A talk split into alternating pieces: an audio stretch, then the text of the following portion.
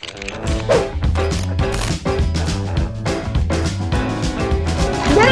à segunda temporada do podcast mais querido desse Brasil, aqui em casa e na casa daquele, pelo menos é certeza que é o mais querido. É o podcast do quê? Da Patricinha e da Roqueira. E a gente está aqui de novo para quê? Para falar da vida dos outros, para meter o bedelho na vida dos convidados. Adivinha quem são os convidados hoje? Eu e a Kelly. Olha que sensacional. É nóis. É nóis. E a gente, vai, a gente vai falar do que hoje aqui, Luciana? Fala pra gente, pelo amor de Deus. Nós viemos falar de autocuidado. É, nessa época de pandemia, que está todo mundo em lockdown, pelo menos deveria, né? E tal, como a gente tem deixado de se cuidar. Então hoje a gente vai falar isso, entendeu? Então é, o título é esse mesmo, entendeu?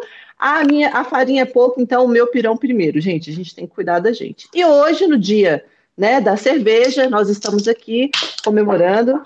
Tchuru! A gente está precisando de um patrocínio. Ê! Corote cachaça, sabor de veneno. Alguém Eu prefiro a Corona. por favor. Ai, eu, Aham. É, Eu, eu também, amiga, mas eu acho que se eu tiver patrocínio de qualquer uma das de hoje, tá valendo já, viu? Oh, tá ótimo. Pra Tá quem passou a ótimo. vida inteira tomando escolzinha e skin, tá ótimo. É, ou seja, patrocínio da escola da esqui a gente não vai ter mais, né? A gente É verdade. acabou de descobrir. Mas tá. então, pra quem passou, Pelo amor de Deus. Oi, amiga! Boa noite. Você tá boa? eu tô ótima, boa e gostosa. Ah, então, tipo, uma sexta-feira normal, né? Hum. E você, tá bem? Eu tô boa toda, menina. Qualquer coisa fazendo até confusão já, Ave Maria. Mas é assim mesmo, eu gosto é assim da, da confusão. Ah, bagaceira! E, amiga, hoje a gente vai falar um pouquinho de autocuidado, nós duas, né? Olha que beleza. Conta pra mim, Kelly, você que atende tantas pessoas lá no, no consultório, você tem sentido que as pessoas têm deixado de se cuidar assim na pandemia? Eu, eu não sei assim é, se é só na pandemia, mas geralmente eu acho que a pandemia ela agravou algumas coisas porque parece que a gente tem que ter uma audiência para nos cuidar, né? Parece que a gente tem que ter um motivo para se arrumar um pouco melhor. E eu acho que com a pandemia, home office, sair, baladas cada vez menos, eu acho que as pessoas deixaram de se ajeitar um pouquinho, entendeu? Não sei se é totalmente o se cuidar, mas é, tá protelando alguns, alguns cuidados. Olha, eu acho que não é só. Assim, eu acho que eu vejo mais por conta da, da pandemia. Acho que porque antes eu encontrava as pessoas na rua e tava todo mundo tão arrumadinho, sabe? Aí hoje a gente é, é bem padrão, assim, a gente faz reunião em casa, aí a gente tá bonitinho daqui pra cima. Eu, por exemplo, tô aqui de short jeans, tô descalça, tô descalça. Eu posso mostrar o meu pé, né, amiga? Você pode mostrar o seu? O meu, eu, é, é, você quer que eu mostre o meu pé? Meu pé é lindo, eu adoro mostrar meu pé. Você sabe que eu só preciso de um motivo para mostrar o pé, né? Meu pé é maravilhoso. Muito bom. Quando tá limpo, seu pé é lindo, amiga. Também acho. E é quando está limpo, né? Nunca na vida, porque eu só ando descalço. Já te contei, né? Que quando eu comecei a namorar com o Lu, eu falei isso pra ele. Eu falei, amor, eu tenho duas coisas pra te contar sobre mim. Porque eu fumava, né? Aí eu falei, aí eu virei pra ele e falei assim: é, uma eu tô disposta a parar, outra não. Aí ele, o que foi ele? Eu fumo e ando descalço. ah. Adivinha qual eu parei? Ai, amiga, meu Deus do céu. Os meus Olha, filhos já- são iguaizinhos, tudo índio. Tudo anda descalço por aí. Ai, ah, Maria, eu tinha esquecido de colocar o link aqui na, no, no Instagram. Vou colocar já neste momento. Pronto, pessoal. O link está no Instagram. Não fiquem brigando comigo mais. Tá aí, pronto, tá aí. Ah, eu vou botar o link também. Amiga, vamos voltar aqui pro, pro assunto. Você deixou assim, relaxou um pouquinho na pandemia? Não, eu não, porque eu já venho num processo de tentar me cuidar um pouco mais há alguns anos, né? Desde a perca do peso, essas coisas. Eu nunca fui muito vaidosa, eu nunca me dei ao trabalho de passar muito tempo cuidando de mim. Fazer unha para mim é uma coisa que é uma... eu tenho morro de preguiça, eu morro de preguiça. Mas ao mesmo tempo eu, eu tenho tentado cuidar de mim, manter uma certa a, a, malhação em dia, uma alimentação em dia, uma razoabilidade no, no me vestir. Né? A vida tem que voltar a uma certa normalidade. Eu não larguei, não. E você? Camiseta de deputado em casa, então nem pensar. 22, 22! Isso eu já usava antes, mas não foi culpa da pandemia, não. Isso eu já usava para dormir. Não, cara, eu, eu gosto do conforto, entendeu? Porque eu acho que uma coisa não tem nada a ver você, é, assim, você se cuidar e, e, ficar desconfortável. Eu acho que pelo contrário, eu acho que o se cuidar tem, tem um paralelo aí que você se sentir confortável com você mesmo, tanto em termos de, por exemplo, uma dieta. A, a melhor dieta é aquela que você se sente confortável e, e que se adapta a você, o seu vestimento, a sua vestimenta. É aquela que você, sabe, se sente confortável. É, é. A vestimenta é que você se sente confortável. Aí agora eu vou ter que pensar um pouquinho nas piriguetes, porque elas vestem roupas desse tamanhozinho e no frio, cara, e não sentem frio. Será que elas realmente não sentem frio? Que elas estão confortáveis? Então, tá aí que tem que estar perguntando se está confortável. A minha mãe, quando eu era pequena, pequena não, mas mais para adolescente, e ela tentava me incentivar a ser mais vaidosa, ela usava uma expressão assim: ser bonita sofre, Kelly. Para você ser bonita, você tem que sofrer. Eu falava, não, eu não quero andar de salto. Aí eu reclamava daquele salto, ou reclamava de alguma roupa apertada. Eu fui uma pessoa que usei cinta muito tempo, né? Para apertar o abdômen, apertar a barriga, calcinhas modeladoras. Tudo. Nossa, é um alívio não viver com isso mais, gente. É um alívio. Poxa, isso aí ajuda, ajuda a gravidade. Amor? É, é você joga a favor. É. Ó, acabei, acabei de saber que os nossos nomes estão invertidos aqui na live. Gente, é, tô olhando ali que estamos invertidas na live. Gente, a Lu Bom Tempo é a Kelly, viu? e a Kelly sou eu, Lu Bom Tempo, é isso aí. Obrigada por você ter avisado a gente, viu? Lindão. nice. Amiga, mas olha, vou te falar que esse negócio de, de, de se cuidar e tal, Está muito relacionado à autoestima, você acha? Com certeza, porque eu acho que um dos grandes mecanismos que favorecem a nossa autoestima é, é, é a sua autopreservação. E se você não se cuidar, não tem como você se preservar, porque assim, a gente tem que estar renovando isso sempre, porque o banho de o banho que eu tomo hoje não me sustenta amanhã, entendeu? Então, o que eu como hoje não me sustenta. Então, é a autoestima é como se fosse uma motivação extra para persistir, para persistir, persistir, em alguns cuidados, é, é, é alguns hábitos saudáveis. É, tanto que eu, eu gosto de contar um caso de uma paciente minha que eu tive, que ela sofria de muita depressão. E depressão, de uma certa maneira, é baixa atividade, é, o, é a ausência dessa motivação, é o contrário dessa motivação. É, é, é, é uma, é uma sensação de ausência de energia, essa energia vital. E é interessante que muitas vezes num processo inicial de depressão, essa energia às vezes ela é alocada para o outro, para um trabalho, para uma vida até social, mas essa manutenção com você, com os seus hábitos, com o seu autocuidado, às vezes fica aquém. E essa era uma paciente que ela falava assim para mim assim, ó, só tomei banho hoje para vir para terapia. Pensa no fedor. Porque ela protelava, é, é, é, como ela ficava, ela, ela ficava só em casa, ela, ela estava em home office antes da, até da pandemia. Ah. Então ela, ela, dizia que não se sentia motivada. Por quê? Era, era, ela até brincava assim: eu não tô fedendo, eu não, eu não transpirei, nada, e, e eu tentava despertar nela para ela mesma, entendeu? Porque não é importante que ela vá abraçar alguém, mas essa higiene, esse autocuidado é, é, é uma atenção com você mesmo. Tome banho, viu? Tome banho. Porque se você Meu não tomar Deus. banho, alguém vai te dar, então, né? Mas a gente é mais difícil a gente sentir o nosso cheiro, né? A gente tá Sim. acostumado. Então, assim, ah, eu não tô fedendo. Assim, como é que você sabe que você tá Exatamente. Tá Porque você sabe que isso é um mecanismo de proteção, né? O seu cérebro, ele bloqueia o seu, os seus odores para que você consiga perceber os odores do ambiente. Então é como se fossem cheiros concorrentes, então ele minimiza o seu. Então quem tem bafo não sabe que tem bafo, quem tem CC não sabe que tem CC, entendeu? É só se for um episódio assim, ah, você pode falar assim para mim assim, ah, eu percebo quando eu tô com algum odor diferente. Eu falo, mas é exatamente por ser diferente, não ser um padrãozinho, que você não percebe. Eu me lembro um paciente meu que eu tinha também, ele, ele foi para terapia e ele era depois do almoço. E ele não tinha tempo de almoçar e ele ia para terapia. Era por volta de 14 horas. E ele tinha um bafo de onça, assim, ó. O bafo dele era de um jeito que a sala ficava horrível. Que bafo, irmão! Nossa!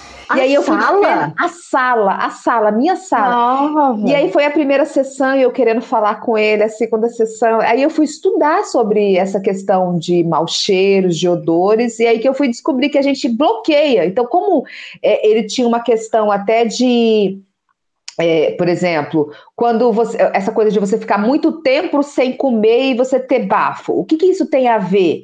Não é o seu estômago que começa a emitir odores, é, é porque você diminui a salivação, com isso você tem uma proliferação de bactérias. Bactérias essas que começam a produzir gases e faz o bafo. Misericórdia, essa aí, pra mim, eu achei que era tipo estomacal, negócio estomacal. Não, então, não tem nada a ver com dente, estômago, assim. tem a ver com a baixa produção de saliva. Olha, que coisa! Não sabia, não. Mas olha, eu vou te falar que eu acho que dos cheiros o, o bafo tá no, no, top 10, assim, de desagradável. É, quando, quando a gente fala de autocuidado, as pessoas pensam muito em, em estética, né? Em e esse tipo de coisa, mas você sabe uma coisa que eu sempre penso quando a gente fala em autocuidado?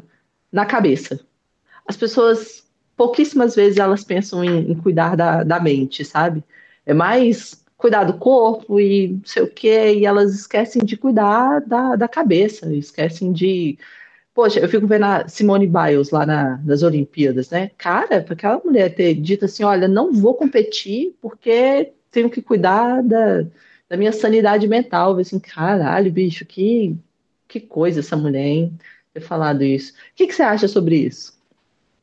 Eu acho que é muita pressão, né? Então, é, a estética é sempre mais fácil visualizar, né? Então, como você fala assim, as pessoas demoram a querer cuidar da mente porque, de uma certa maneira, elas têm uma pretensão de que já está tudo resolvido, que aquilo é transitório, é passageiro, elas vão dar um jeito, se elas é, se, é, se, de alguma maneira houver alguma exposição desse sentimento, elas vão se sentir é, é, é inferiores, mais frágeis. Mas esse cuidado da, da saúde mental, ela começa com o que você consome até em termos de possibilidade de vida, entendeu? Como você projeta o seu futuro, como da mesma maneira que o que você, quando você malha hoje, é, é, é, é almejando uma, uma Luciana mais mais gostosa, sarada. Ai, que delícia! Sarada lá na frente Ninguém me é, a gente esquece que essa, essa saúde mental, ela depende de um HD que você vai alimentar também, o que você consome em literatura, o que você consome em termos de relacionamentos humanos, o que você consome em termos de, é, é de soluções de problemas. Então, essa saúde mental, ela como se, às vezes se torna um supérfluo. Então, eu tenho outras coisas mais importantes para olhar do que essa estética, porque essa estética você apresenta primeiro, a saúde mental você pode esconder. Então, Boa, então... você pode esconder, eu gostei disso. eu gostei disso. Você pode esconder, você pode ficar com aquela vida perfeita, linda, maravilhosa de Instagram, quando na verdade você está ali surtando, né? Sim. Você está surtando, você está fritando. Porque, por isso que a gente fala que os transtornos, mentais, os transtornos mentais são doenças silenciosas. Porque quando você de repente vê, você vê alguém tendo um ataque, um surto, uma crise de pânico, é, isso é fonte de um processo. Muitas vezes o, o, a causa daquilo está lá atrás, não está no, nas causas imediatas. Sim, eu gostei dessa linha de raciocínio. É outra coisa, né? A gente conversando com um psicólogo. É outra coisa para falar, né? Uh, meu Deus do céu. Amiga, agora a gente falando, né, de autocuidado, autoestima, saúde mental e tal. Como que você acha que, que essa pandemia, né, essa, esse lockdown, toda essa necessidade da gente ficar mais isolado, que, como que você acha que, que afetou essa parte do autocuidado, assim, das pessoas cuidarem mais de si? Eu acho que afetou nessa ideia de você poder, poder protelar, entendeu? Aquela dieta que estava ali animada, de repente, ah, depois, assim, eu estou em casa e em casa a gente tem acesso a muitos reforçadores, assim, petiscos, né? É, eu posso malhar amanhã. Então, eu acho que essa, essa pandemia nos trouxe um atraso, um atraso naqueles projetos, porque eu acho que quem já era disciplinado, de uma certa maneira, continuou, mas aquela pessoa que precisava ter uma iniciativa talvez se agravou. Por exemplo, a gente tem visto as pessoas se queixando de aumento de peso. Uhum. O que uhum. leva alguém a aumentar o peso? Uma conta eu, simples. Eu Oi? comi mais nessa pandemia, eu comi mais. O que eu, o que eu economizei é, o que eu economizei de transporte, essas coisas todas, eu gastei Gastou tudo, tudo em iFood. e é isso que acontece, porque é uma conta simples: consumo de energia e queima calórica. Se você está consumindo mais e queimando menos, e queimando porque você está se movimentando menos, entendeu? Você uhum. não, assim, desde o trânsito que você não está enfrentando mais, que é um consumo baixo, baixo de energia, mas é um consumo baixo, mas Sim. é um consumo de energia. Então, com isso, a gente teve essa, é meio que tipo uma, é uma paralisação nesse autocuidado, é uma, uma, um adiamento. As pessoas estão deixando para depois. E o pior é isso, é que muitas vezes isso é, você leva um tempo a ter consciência do seu prejuízo, entendeu? Porque, por exemplo, é, o ganho de peso, você não se pesa todo dia, entendeu? Ah, então é você não, muitas vezes você não se percebe ganhando esse peso. E aí, quando você toma coragem, de repente sobe numa balança, resolve confrontar isso, o prejuízo já está ali. Então, por isso que esse autocuidado, ele tem que ter uma autoatenção também. Você tem que estar tá prestando atenção desde o que você consome, né? E até de que maneira você gasta esse consumo. É, isso é só em relação que... ao peso, né? Mas isso vale para tudo, desde a higiene pessoal até a higiene mental, entendeu? Então, por exemplo, você está em casa, às vezes você não fica tão motivado para ler um bom livro, mas você pode assistir um programa de televisão, entretenimento e deixar aquilo ser conduzido. Você não precisa agir. Entendi. Esses dias eu peguei um livro com a minha filha para ler de ficção, né? Eu falei assim, ó, me dá um livro de ficção, porque todos os meus livros aqui são muito técnicos e tal. Eu falei assim, não, eu quero um livro diferente, me dá um livro de ficção. Aí ela me arrumou, ela falou assim, vou pegar um maravilhoso para você, mamãe, você vai adorar. Ela me deu o livro, eu li tipo 10 páginas e deixei o livro aqui. Aí que ela veio aqui e falou assim, mamãe, você tá lendo? Aí eu, ah, não. Aí ela, eu desisto de você, você não lê esses livros, não. Eu tentei.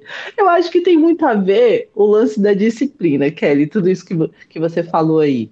É, é disciplina. Eu acho que não. É, essa parte do, do autocuidado, você falou assim: quem já tinha uma disciplina conseguiu manter, quem não, não teve acabou tendo um prejuízo, né?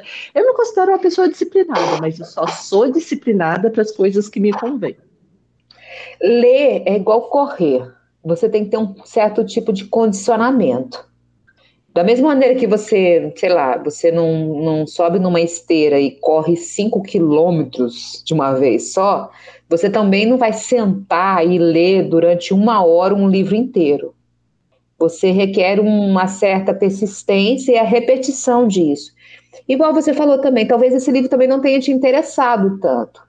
Por isso que é importante a gente ter essa atenção nesse autocuidado para diversificar as coisas que a gente apresenta para a gente mesmo, entendeu? Porque se, uhum. igual é, alguns pacientes mesmo falam assim, ah, eu quero ler. E aí pega lá, sei lá, um livro chatérrimo só porque ele é cult e todo mundo leu e ele Modinha, ler, modinha. Entendeu? Então, talvez não, não vai te despertar esse ânimo e nem vai te forçar a criar esse hábito. Então, o importante é, primeiramente, é, você ter alguma coisa que te interessa, que chame atenção. Eu me lembro que quando, o, o, a so, principalmente a Sofia, ela era pequena, estava muito na moda aquele livro, Diário de Banana. Uhum. E a Sofia amava esse livro. Eu recebi uma crítica de uma amiga minha porque eu estava dando esse livro para ela ler, que ela achou muito bobo. Porque, de uma certa maneira, ele tem uma, uma, uma, uma literatura muito simples, muito fluida, assim, e não deixa de ser meio tolinho mesmo. E aí eu brinquei com ela, eu falei assim, olha, ela lendo, para mim, ela, se ela estiver lendo bula de remedicamento, tá tudo bem.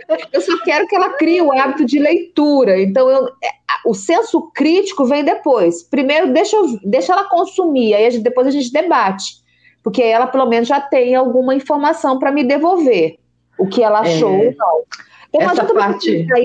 Não. Você tem que ter uma conexão com aquela leitura. E não interessa o quê.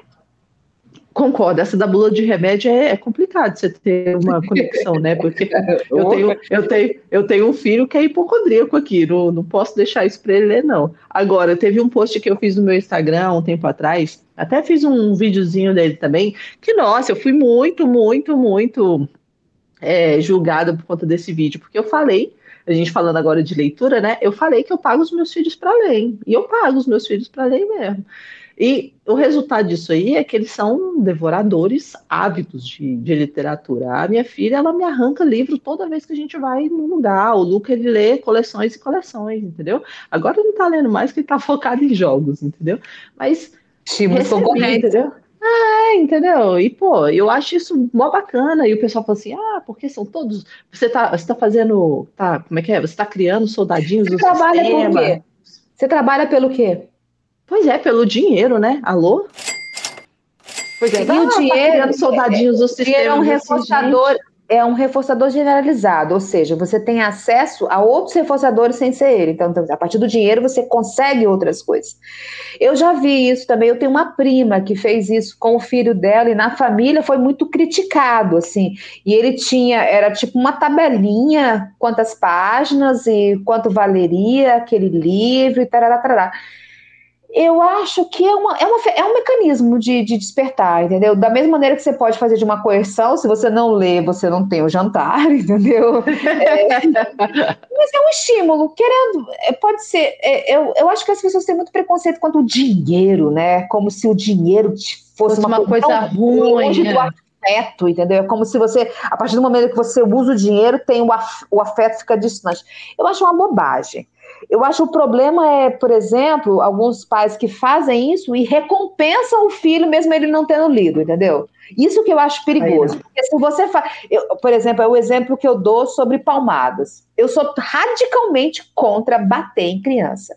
Eu acho que isso não se deve, não deve ser usado nunca.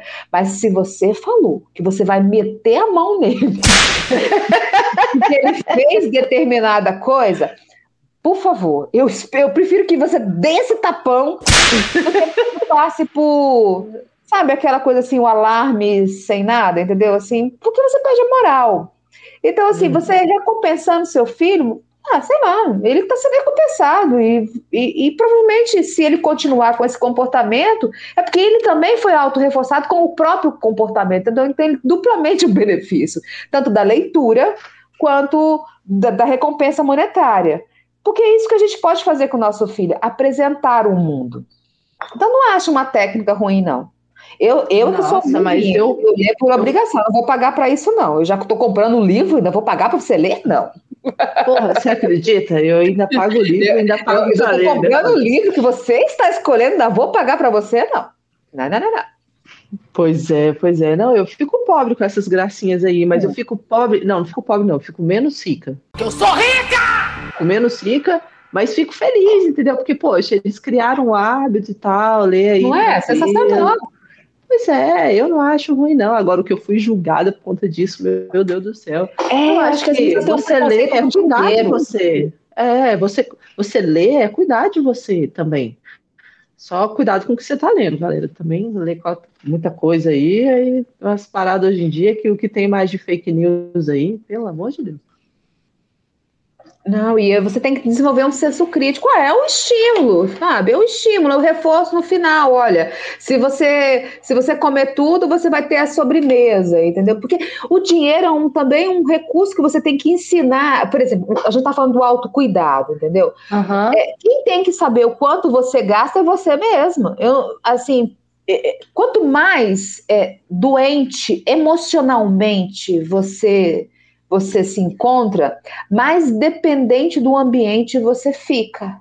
Então, essa autonomia vai sendo comprometida. Você, é, você vai chegar um momento que as pessoas vão cuidar de você. Então, quanto mais você desenvolve critérios de autocuidado, de autonomia, de discernimento, mais livre você fica da opinião das outras pessoas, é, da conclusão das outras pessoas, é, da decisão das outras pessoas. Então, o que a gente pode fazer com nossos filhos é apresentar o mundo, apresentar as opções. E eu acredito que as minhas opções são super saudáveis, entendeu? Ou seja, coerentes com o que eu espero para eles. E esse senso crítico eu tenho que ter. O resto é com eles. E você ensina, Kelly, também os seus filhos a cuidarem deles também? Assim, a minha farinha é pouco, meu filho cuide do seu pirão primeiro? Sim, porque. É... Que tanto que a gente pode encarar isso aí como egoísmo? Eu lembro que eu aprendi um conceito de egoísmo com uma, um paciente meu que ele tinha muito conflito com os irmãos.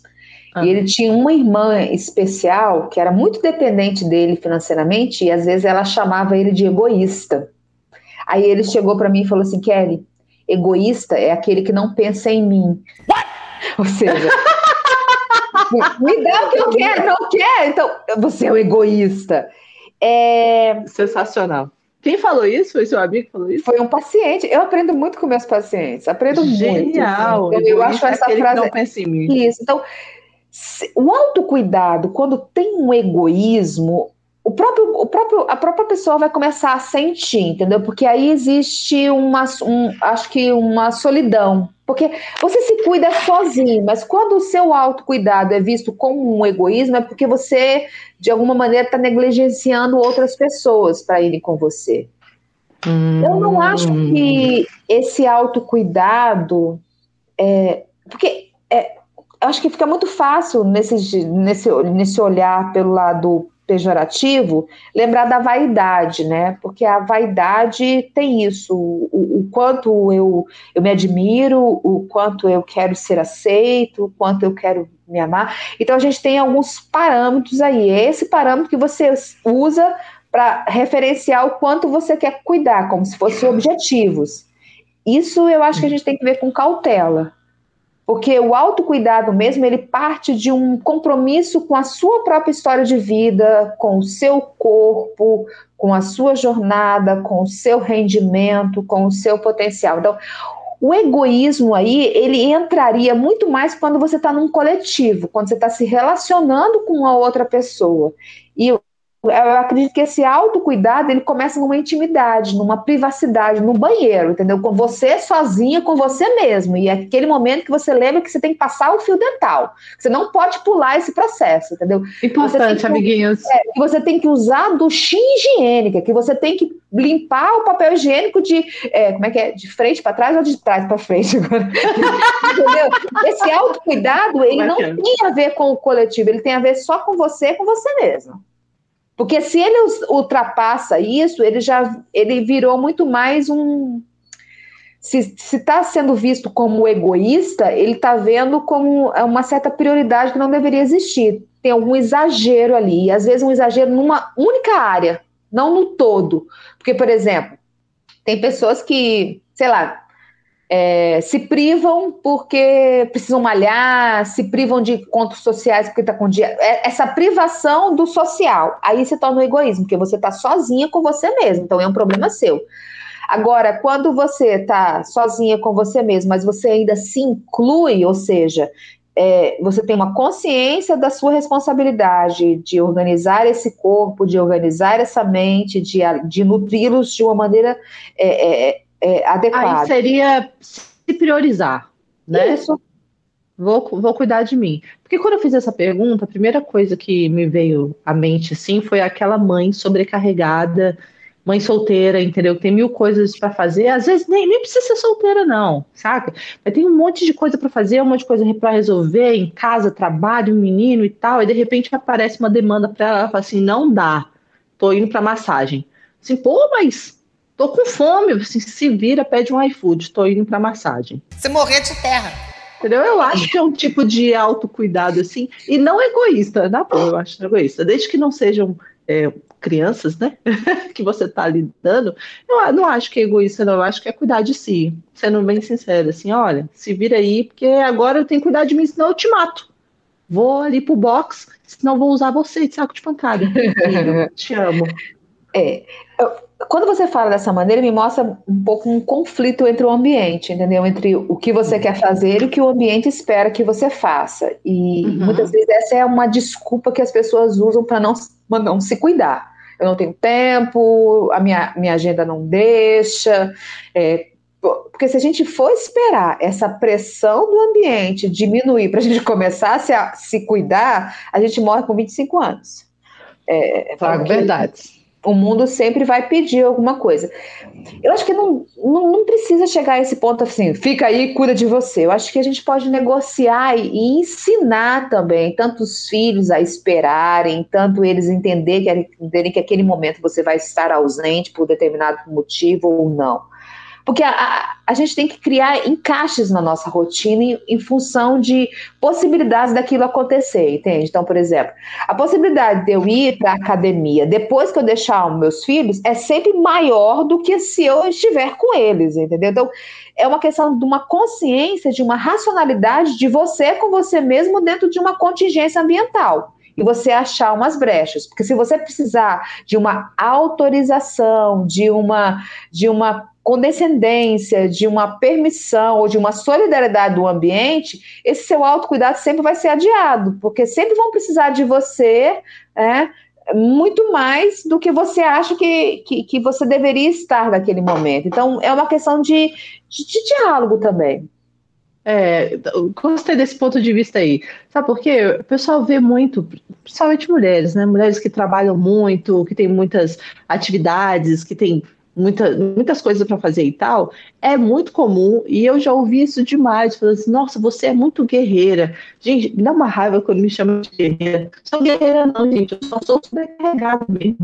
Eu tô com dificuldade para organizar minha rotina. Assim, você é muito guerreira, Luciano. Caralho. Não, eu vou atrás das minhas coisas, mas aí tá demais também me chamar de guerreira. Eu...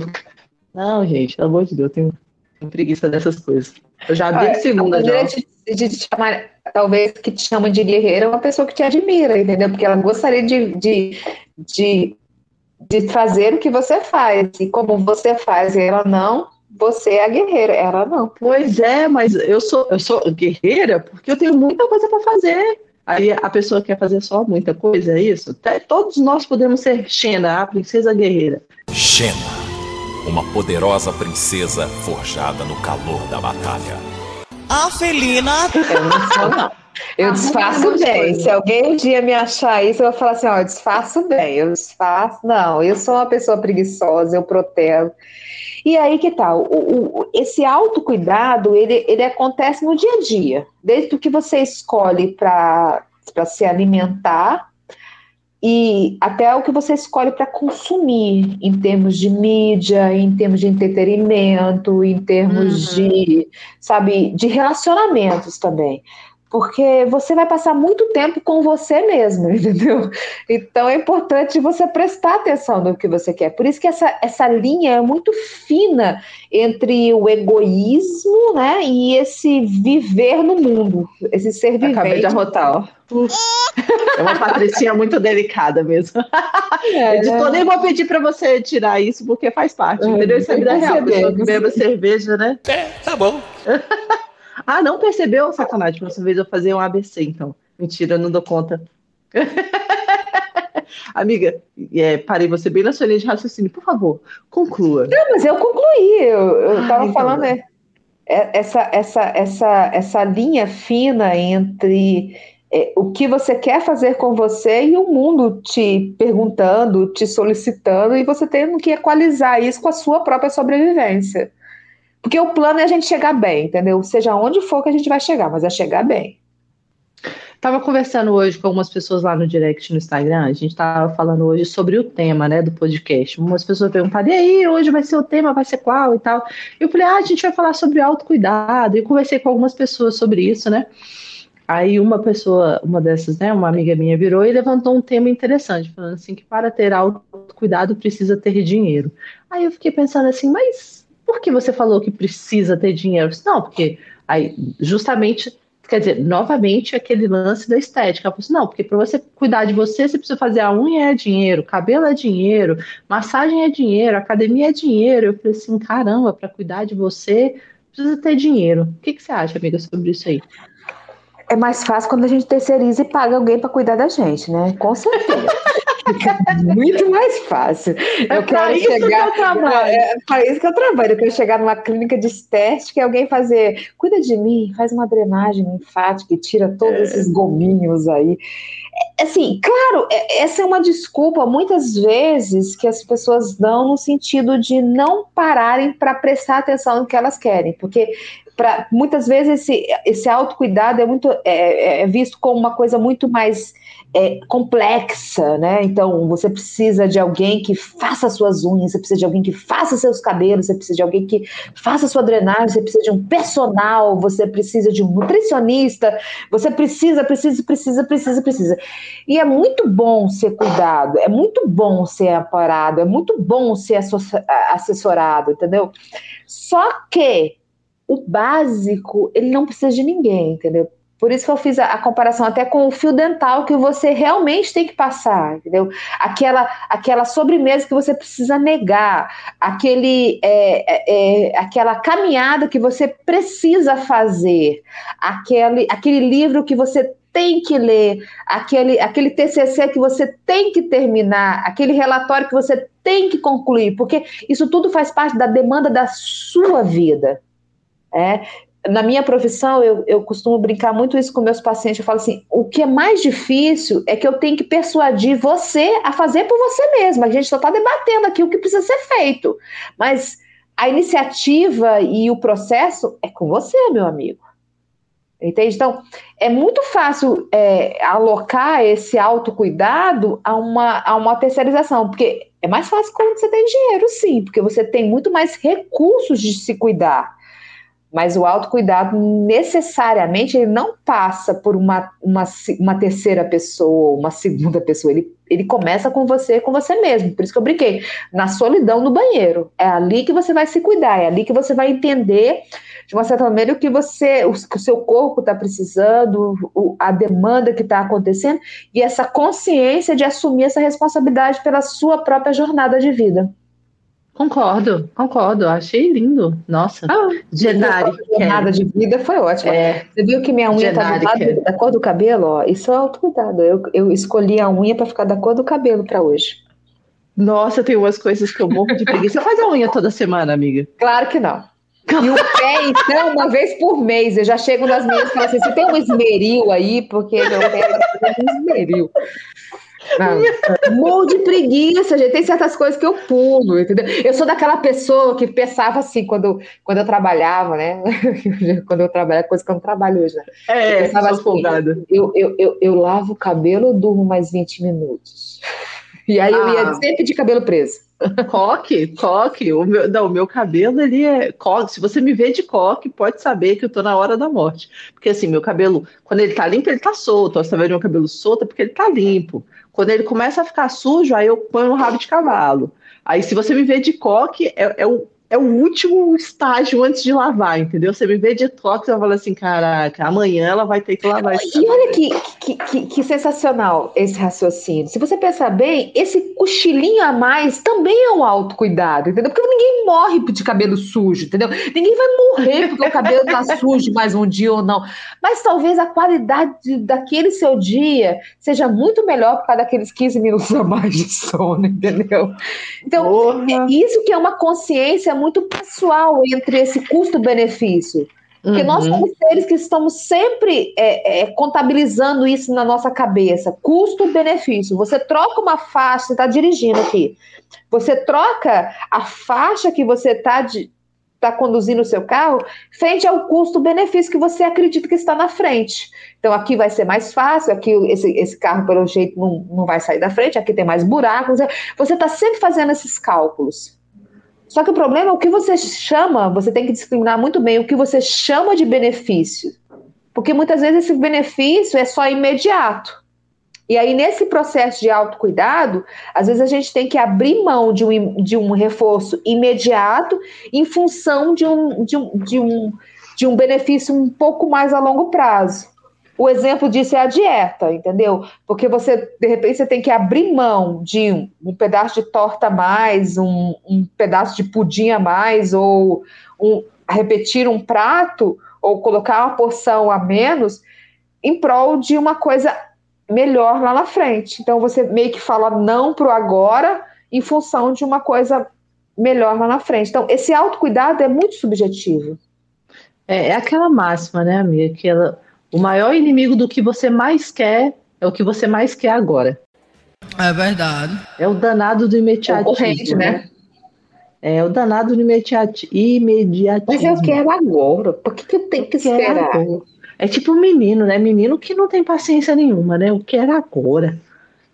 É, eu e, e eu acredito menino, que, principalmente a gente, burguês, brancos, bem-sucedidos, a gente está acostumado muito a esperar, né? A gente está perdendo uma certa habilidade que é simplesmente esperar. Aham, Cláudia, senta lá. A, a, vida, por mais que possa ser absurdo o que eu vou dizer, a vida está mais fácil, a, a, né? A vida, ela, ela tá, de uma certa maneira, um pouco mais acessível mas as nossas demandas internas elas estão ficando cada vez mais complexas, porque principalmente, Porra, por exemplo, a mídia, a mídia é. ela vende felicidades que estão sempre além da gente, sempre além da nossa é. realidade, e a gente cria essas essas essas teorias de que a nossa felicidade está um pouco ali na frente. É, é verdade. E aí faz a mídia faz também, né? A gente se matar por conta de uma realidade que talvez não seja o que a gente quer. Tá, é isso. Não, não vou nem dizer que é uma realidade que a gente não pode alcançar, não vou dizer isso. Eu vou dizer que é uma realidade que talvez a gente não queira, entendeu? A gente não sabe se quer, mas a mídia fica tão forte, redes sociais, essas coisas todas, influenciadores. Você tem que ter uma casa assim, você tem que ter um carro assim, você tem que ter uma carreira foda você e tem que ter uma cintura assim, você tem que ter uma calça assim. Você tem que é. ter, porque nessa, nessa sociedade capitalista é uma questão de oferta e procura. Eles vão achar um nicho ali de te ofertar alguma coisa, como se fosse uma solução de uma demanda sua, e quando você vê, você está presa ali na presa de uma possibilidade de uma pessoa que você ainda tem que ser. Eu me lembro que. Lembra daquele série chamado Barrados no Baile?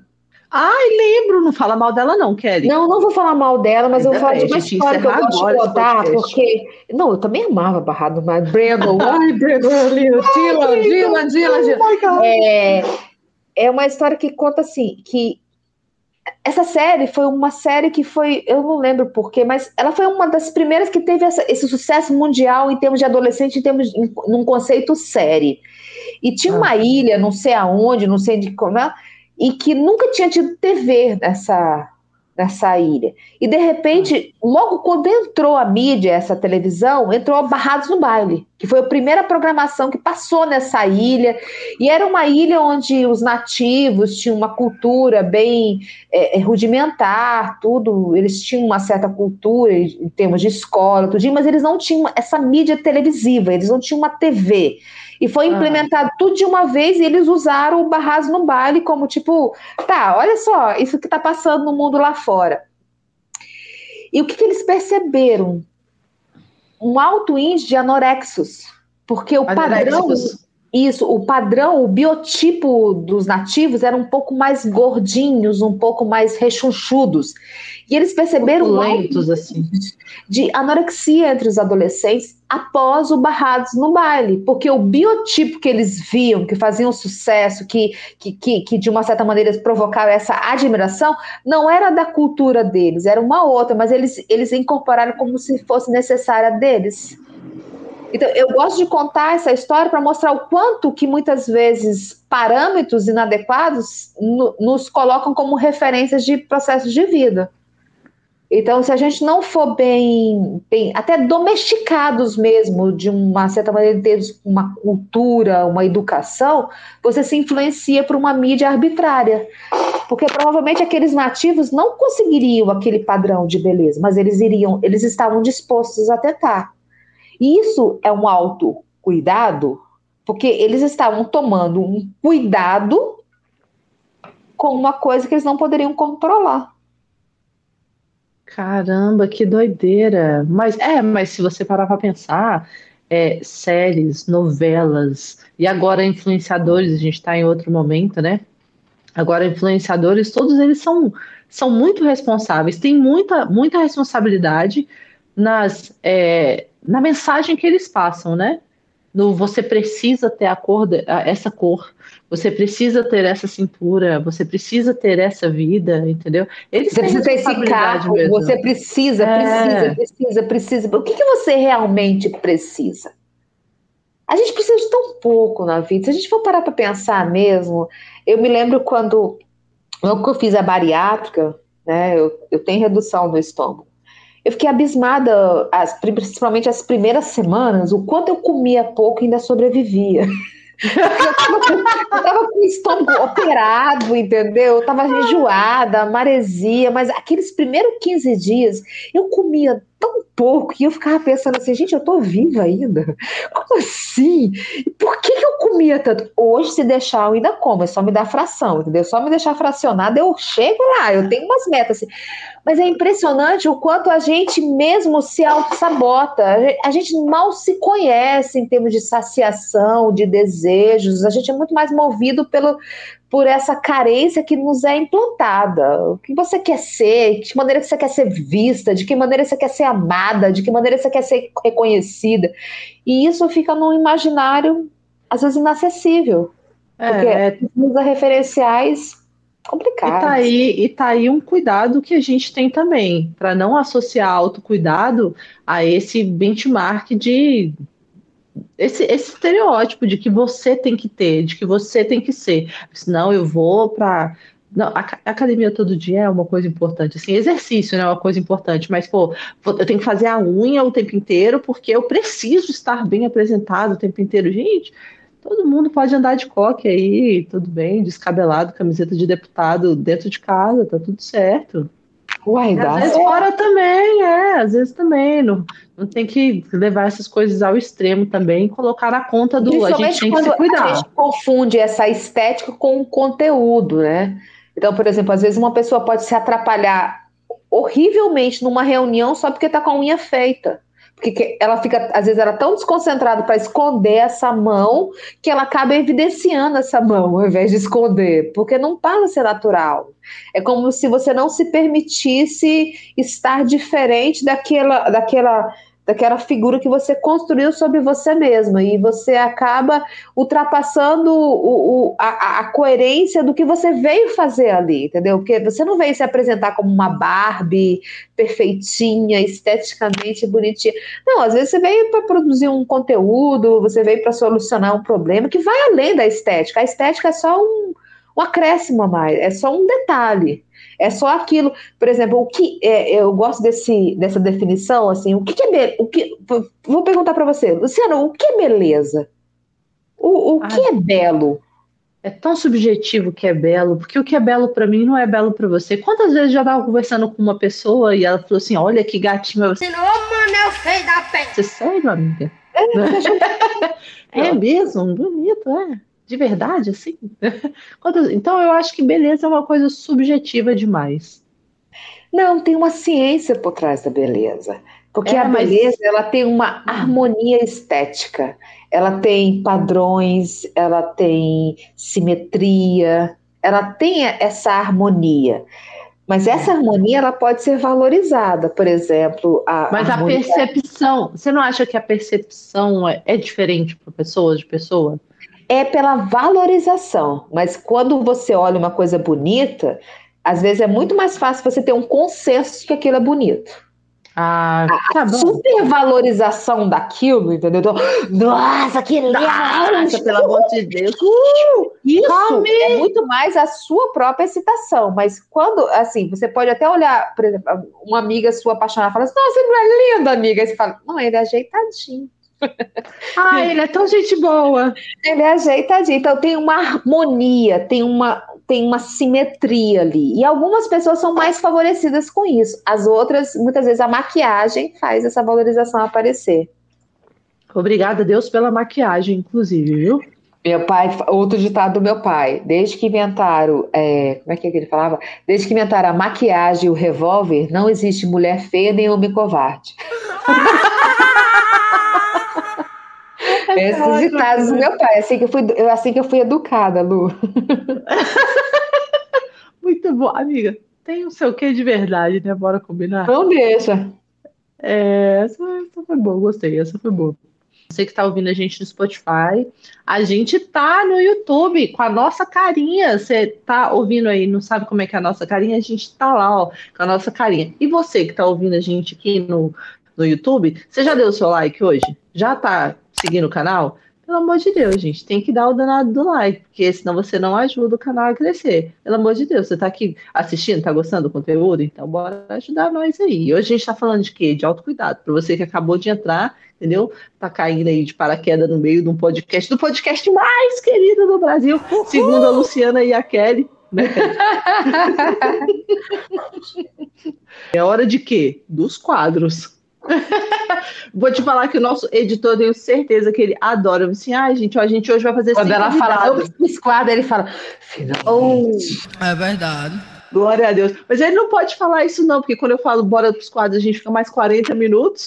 Você bora pros quadros, ele, oba, oba, tá quase acabando. Sábado raiando, e ele falando assim, oba. É isso aí, mas é isso não, aí, amigo. Eu, eu gosto da voz do Anderson, ele fala assim quando ele entra, ele fala, e aí, não sei o que, Luciana, você tem que ficar, é bom, entra é e sai de novo. E eu da essa, mesmo.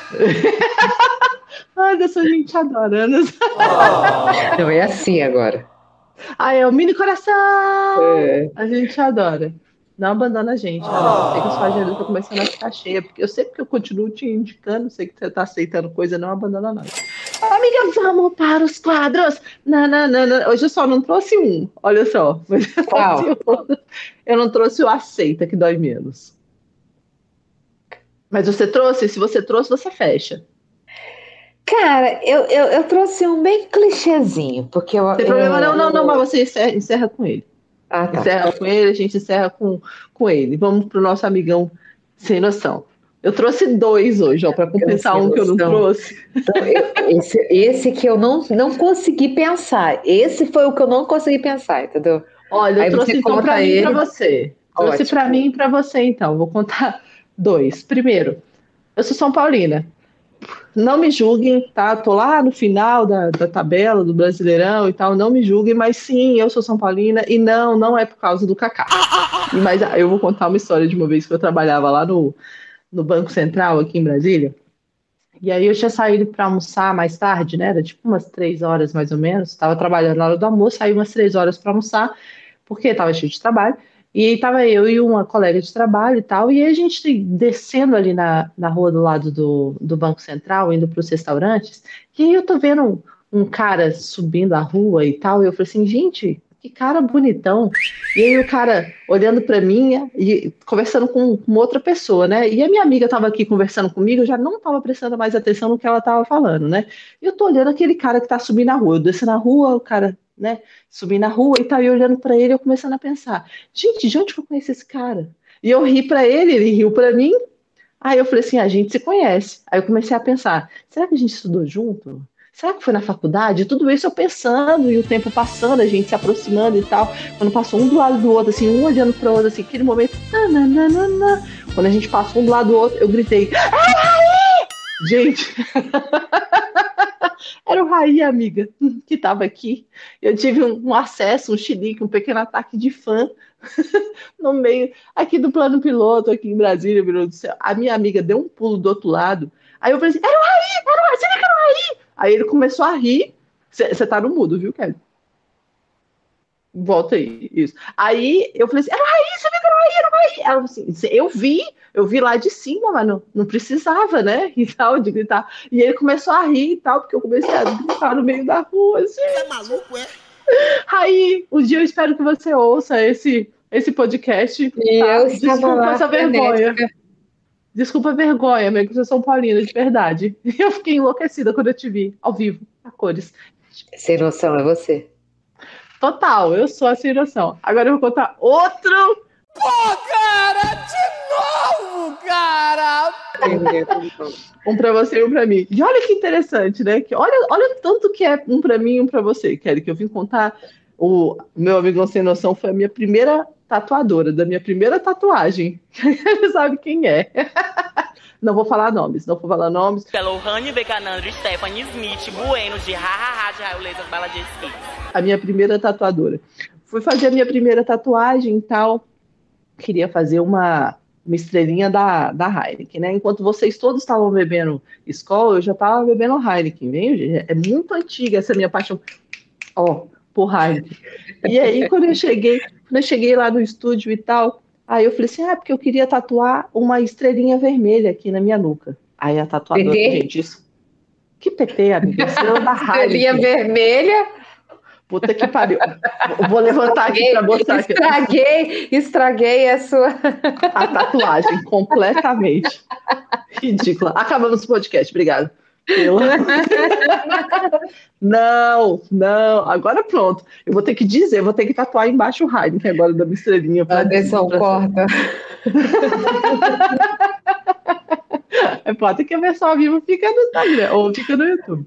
Mas eu cheguei lá e queria tatuar a estrela vermelha da Heineken. É. E aí ela virou, e pô, gente, isso aí tem, caraca, deve ter mais de 20 anos e tal. Eu cheguei lá no estúdio dela, ela falou assim: é 150 reais. E 150 reais naquela época era dinheiro pra caralho.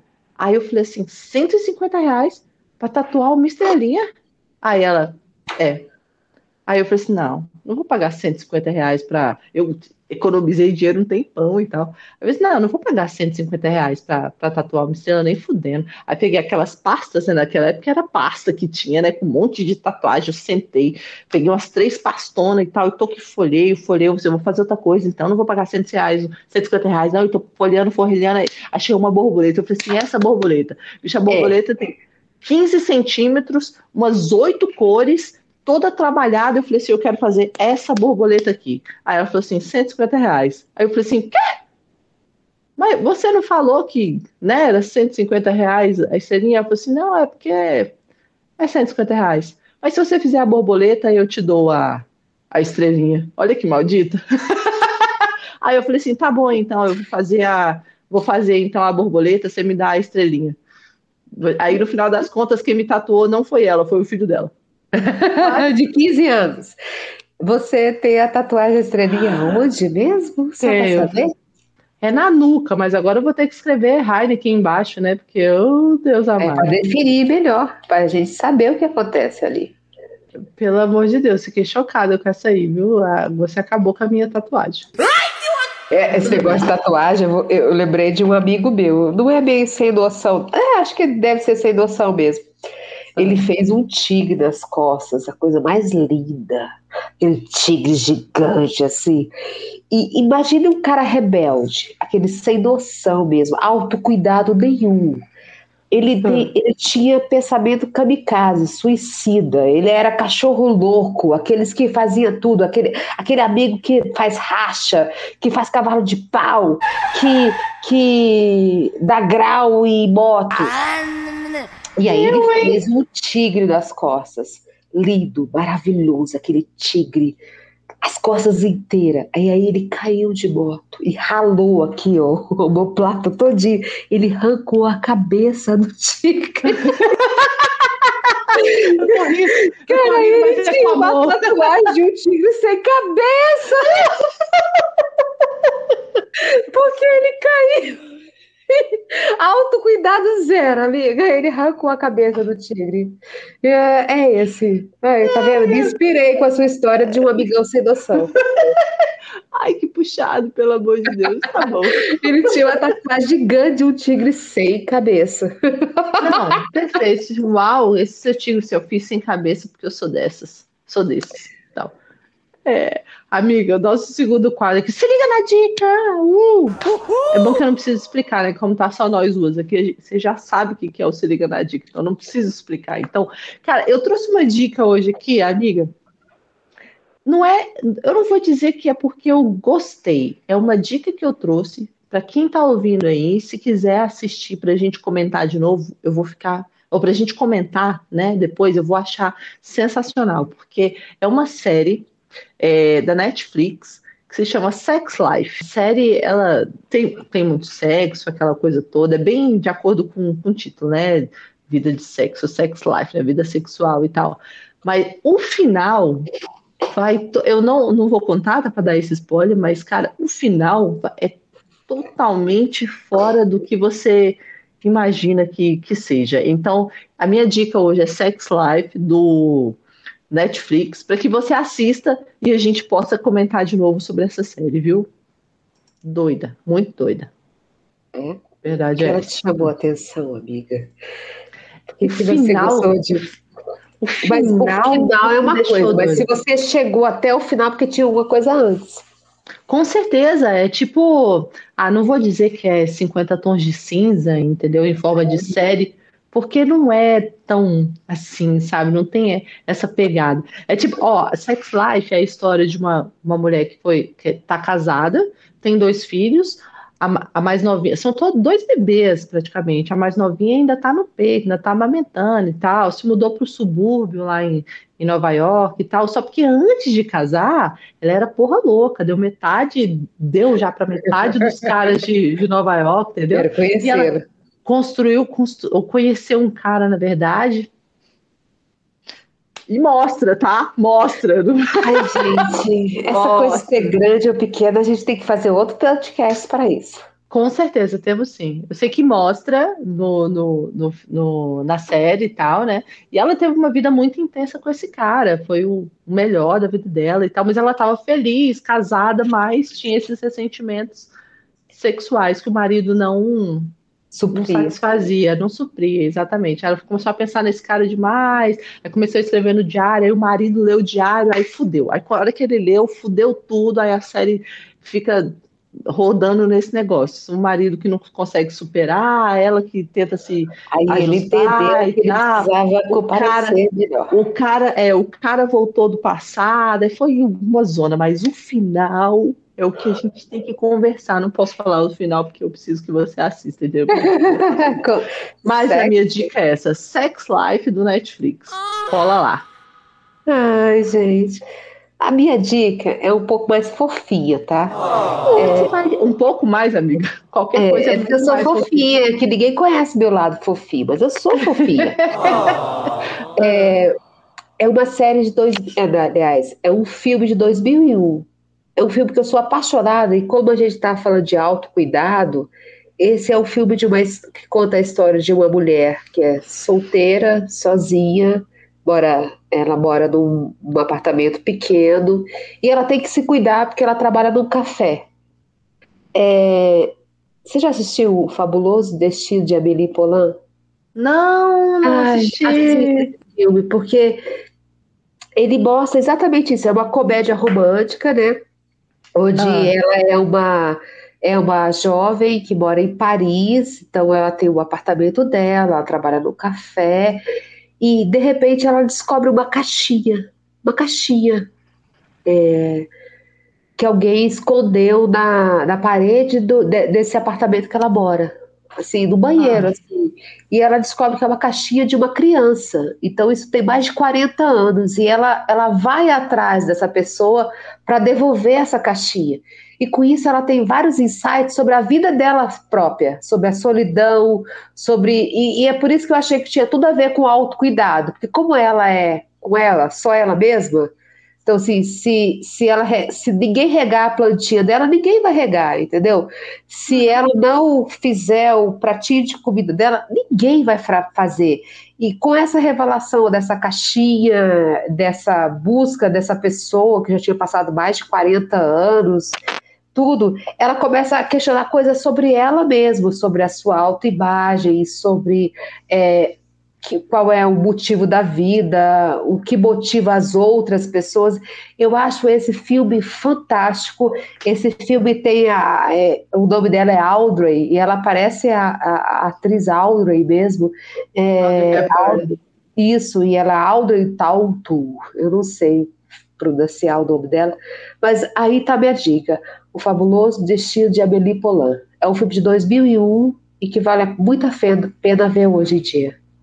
Ah, eu vou querer assistir, amiga. Eu anoto as todas. É aquele filme leve para você ver e você falar assim, nossa, que bom que eu vi esse filme. Não é comédia romântica. Ele é uma comédia romântica, mas ele não é muito comédia, ele é muito mais um romance, assim. É, é um filme para você ver, não é para você interagir muito. E fala muito dessa coisa do autocuidado. Ela tem os primeiros, ela, ela tem uma coisa que me, que me fez muito ter empatia por ela e eu me identifico muito, é, chamado Os Pequenos Prazeres de Amélie Poulain. Você já, você, Lu, você já colocou a sua mão dentro do saco de sementes? Lá no fundo, assim, ó. E tirou? Acho que não. Não, Ai, acho que é não. Legal, é tão legal. É tão legal. É, são os pequenos prazeres de Amélie Poulain. São coisas que você faz e ah, é legal fazer. Meu Deus, assim, vou chegar, vou chegar lá na feira e falar assim, eu quero, né, sem uma de castanha, mas eu vou pegar. Não, mas não precisa, porque nas, fe nas feiras já tem aquele balcão assim, é só você chegar sem perguntar para ninguém e colocar uma mãozinha ali, ó. Tá joia.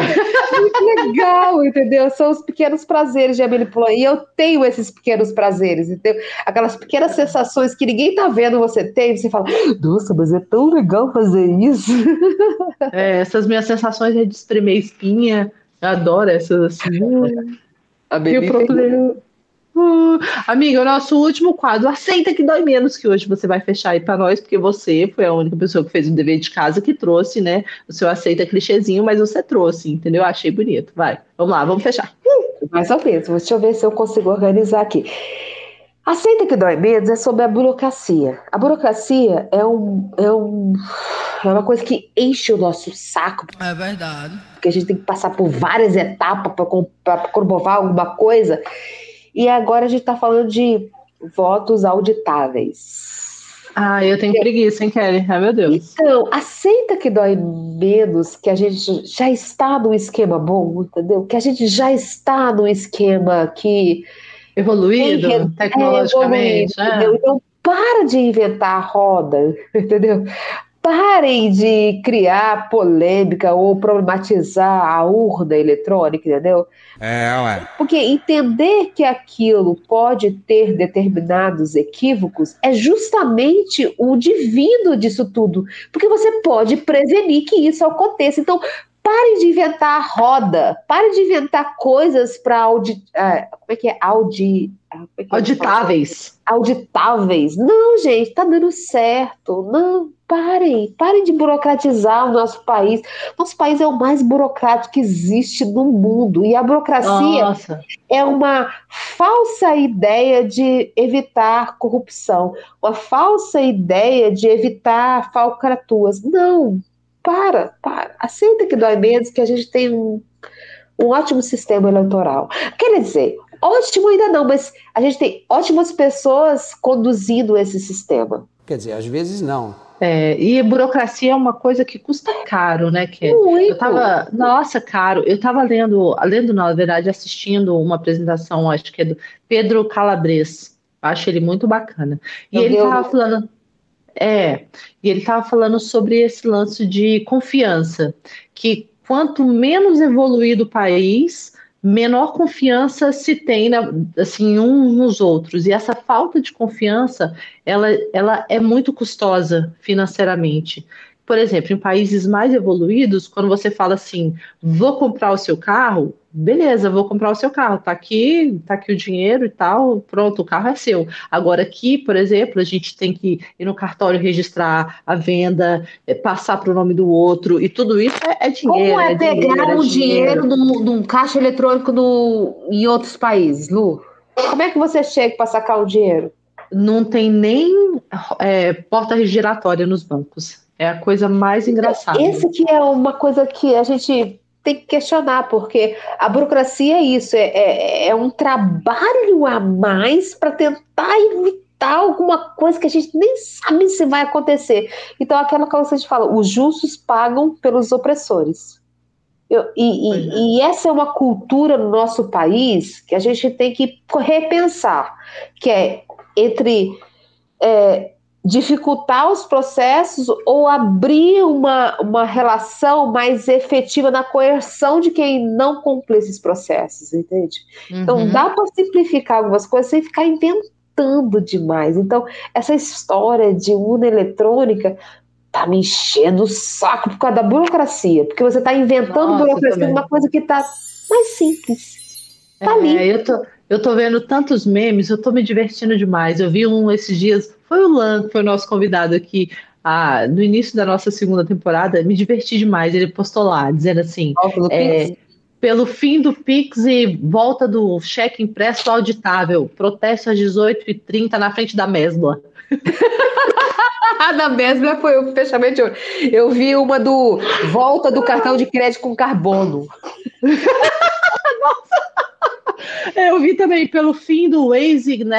Pela, pela volta do GPS mapa. auditável, mapa auditável, né? Nossa, guia quatro rodas, gente, guia quatro rodas uhum, do carro. Então, vamos acabar com a nossa burocracia. Nosso país é o mais burocrático do mundo e a burocracia tem a ver com a corrupção. Então, eu, eu acho que é muito mais usar uma legislação que já existe a nosso favor e simplificar a vida de quem está de boa fé.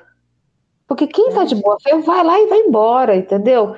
Então é muito mais fácil pegar esses malfeitores que. Porque quando a gente pensa em corrupção da urna, a gente tem que estar tá pensando individualmente, numa subjetividade, você pode dizer assim, uma subjetividade da própria urna, entendeu? Cada departamento. Então, para, gente, para de inventar, para de criar teorias da conspiração. É, não, tenho preguiça. Amiga, é isso tudo. Falou, falou, falou bonito. É isso aí. Então, encerramos o nosso é, podcast, nosso bom, episódio um 19. Gente, a gente está chegando no final da segunda temporada. Vai tirar férias da segunda temporada? Vamos tirar umas férias? Claro, amiga, você tem seis dias de férias para tirar. Use loucamente, aí é você que sabe, entendeu? Você que sabe. Vou dar volta ao mundo. É, seis dias enlouqueça aí, entendeu? É isso aí, gente. Está chegando no segundo, ou no final da nossa segunda temporada. Olha só, você não sabe quanta gente caminhou para chegar até aqui, entendeu? E só nós, e o nosso editor, que está aqui do nosso lado, que não abandona nós. Ainda bem, viu? Ainda bem que você não abandona nós.